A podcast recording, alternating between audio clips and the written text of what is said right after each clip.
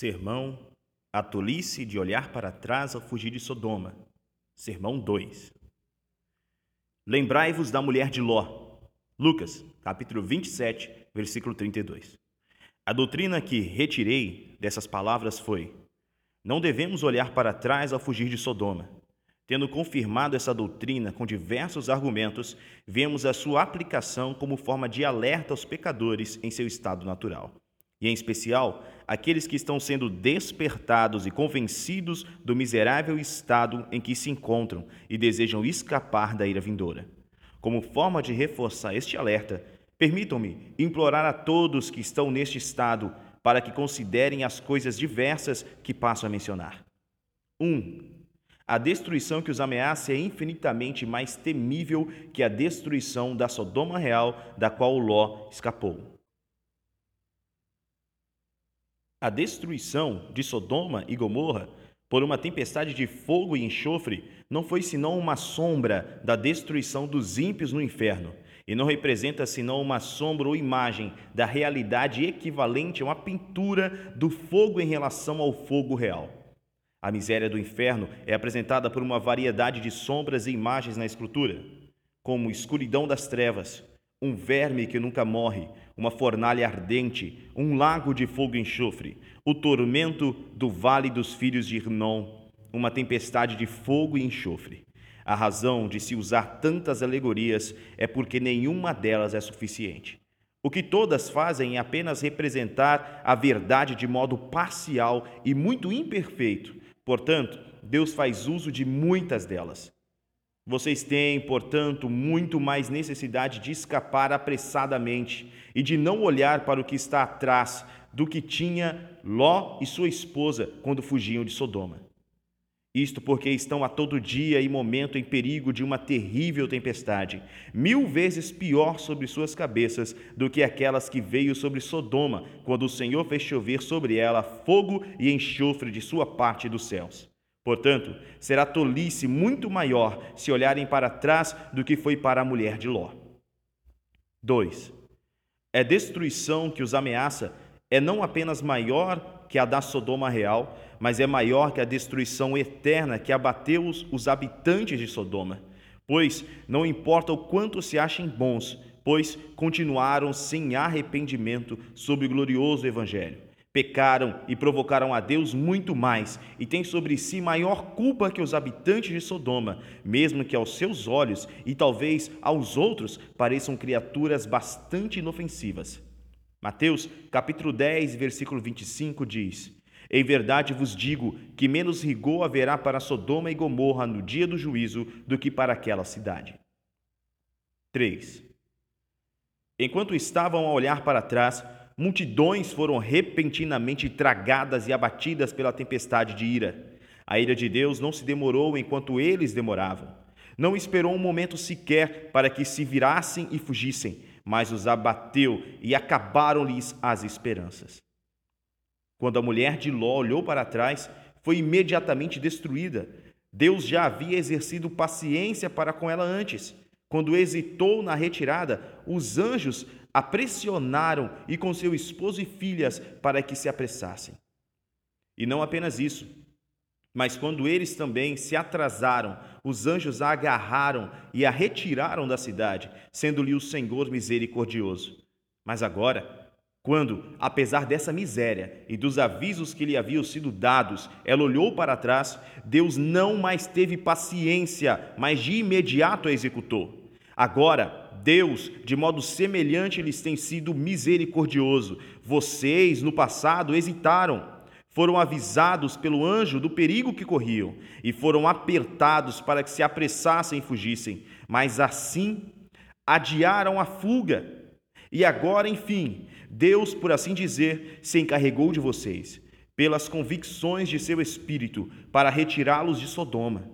Portanto, lembre-se da mulher de Ló se agora, pois, depois de tudo olharem para trás, depois de Deus lhes mostrar tanta misericórdia, terão razão para temer que Ele repentinamente os destruirá.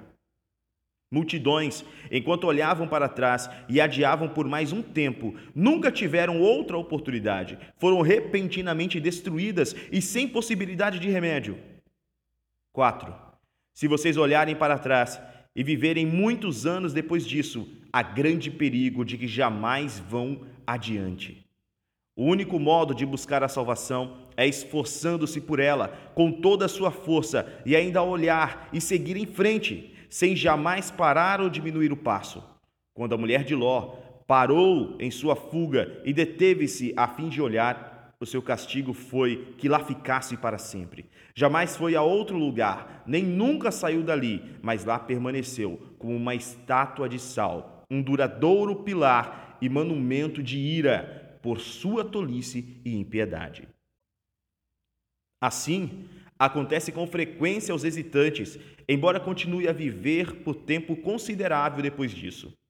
Quando olham para trás, após terem sofrido tanto por sua salvação, perdem tudo e colocam-se em larga desvantagem, apagando o Espírito de Deus e perdendo suas convicções. Terrivelmente endurecem seus corações e entorpecem suas almas pavimentam o caminho para o desencorajamento, terrivelmente fortalecem e estabelecem o interesse do pecado em seus corações, dando a Satanás de muitas formas vantagens para arruiná-los, e provocam a Deus tantas vezes a ponto de ele os entregar a dureza de coração. Quando vêm a olhar para trás, suas almas já estão mortas e endurecidas como o corpo da mulher de Ló. E ainda que vivam por longo tempo, jamais avançam, isto lhes é pior do que se tivessem sido condenados imediatamente. Quando as pessoas em fuga de Sodoma olham para trás, sua última situação é muito pior que a primeira. Mateus, capítulo 12, versículos 43 a 45. E a experiência confirma que comumente ninguém é mais endurecido e difícil de ser conduzido ao arrependimento do que os apóstatas. 5 pode muito bem animar suas almas a fugir por suas vidas e a não olhar para trás, quando considerarem quantos ultimamente têm fugido para as montanhas, enquanto vocês permanecem em Sodoma. A quantas multidões Deus deu a sabedoria para fugir para Cristo, a montanha da segurança. Eles fugiram para a pequena cidade de Zoar, que Deus poupará e nunca destruirá. Quantos de vocês viram pessoas de todos os tipos saindo de Sodoma até agora, crendo na palavra de Deus falada pelos anjos de que ele certamente destruirá este lugar. Estes estão em uma condição segura, fora do alcance da tempestade, em um lugar onde o fogo e o enxofre não lhes pode atingir. Mas vocês permanecem nesta cidade maldita, em meio a esta sociedade amaldiçoada.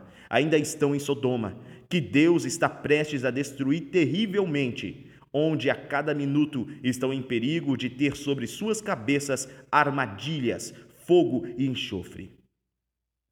Embora muitos tenham obtido a libertação, este não é o caso de vocês. O bem veio, mas vocês não viram.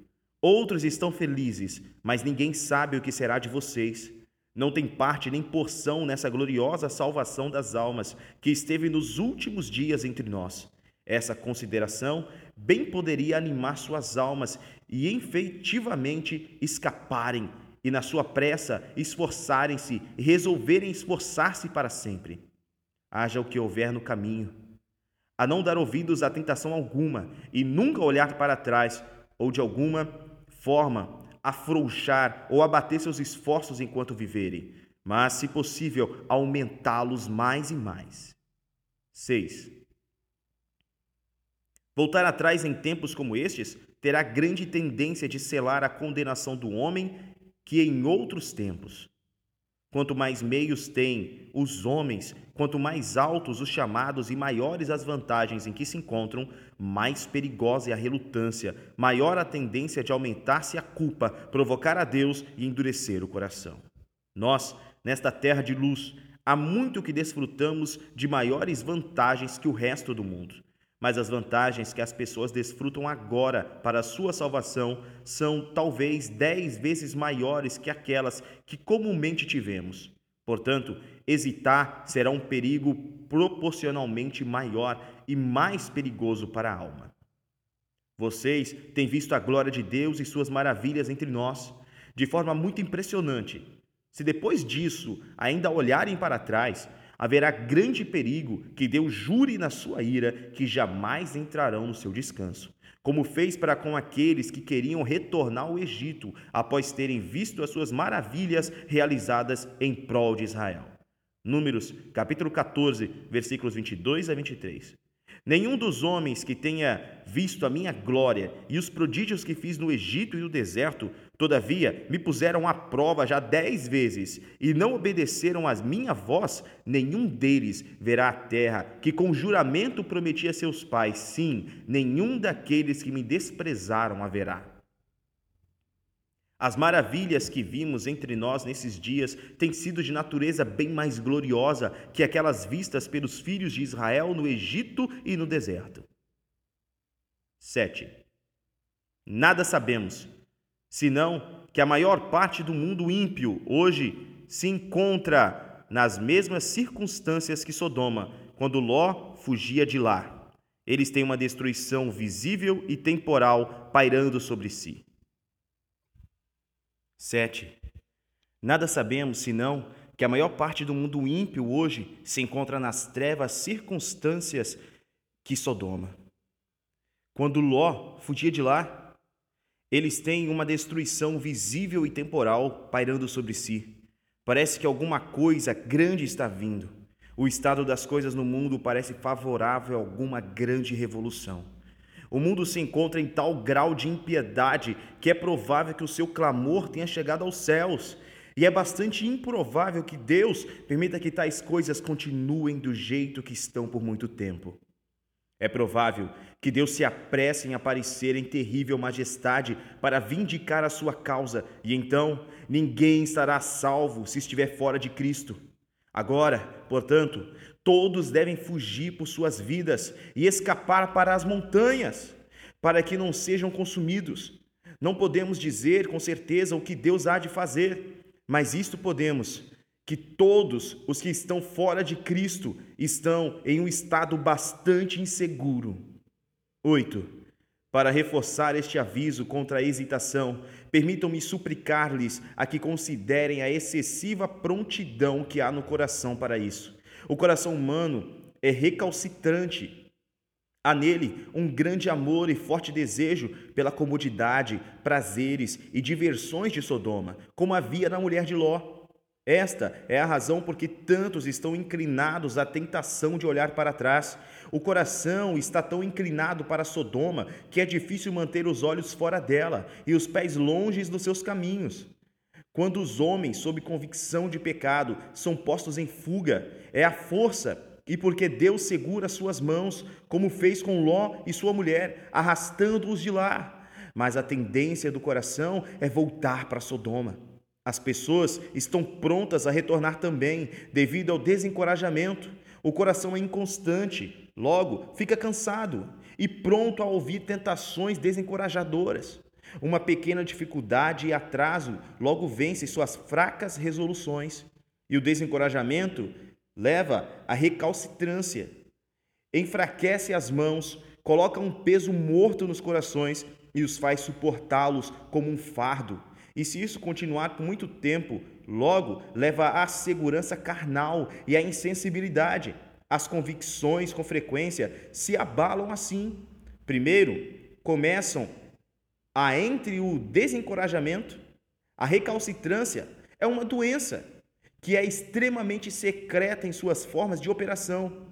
É um temperamento agradável e age como uma tuberculose em que as pessoas com frequência se gabam que não estão piores e que melhoraram, e no caminho da recuperação, até que em poucos dias vem a morte. Portanto, a recalcitrância vem aos poucos e entra nos homens insensíveis a ponto de se gabarem que não estão apostatando. Eles reivindicam estar buscando ainda a esperança, mesmo que esperam não ter perdido suas convicções e ao tempo em que descobrem a verdade e não mais podem fugir, comumente já estão tão longe que não mais se importam se perderam suas convicções. E quando chegam a esse ponto, comumente já é o fim de suas convicções. Assim, eles cegam a si mesmos e mantêm-se insensíveis de suas próprias doenças e não se angustiam por elas, nem acordam para usar os meios de aliviá-las, até que já não haja possibilidade de cura. Assim é que a apostasia vem com frequência àqueles que por algum tempo estiveram sob consideráveis convicções e depois as perderam.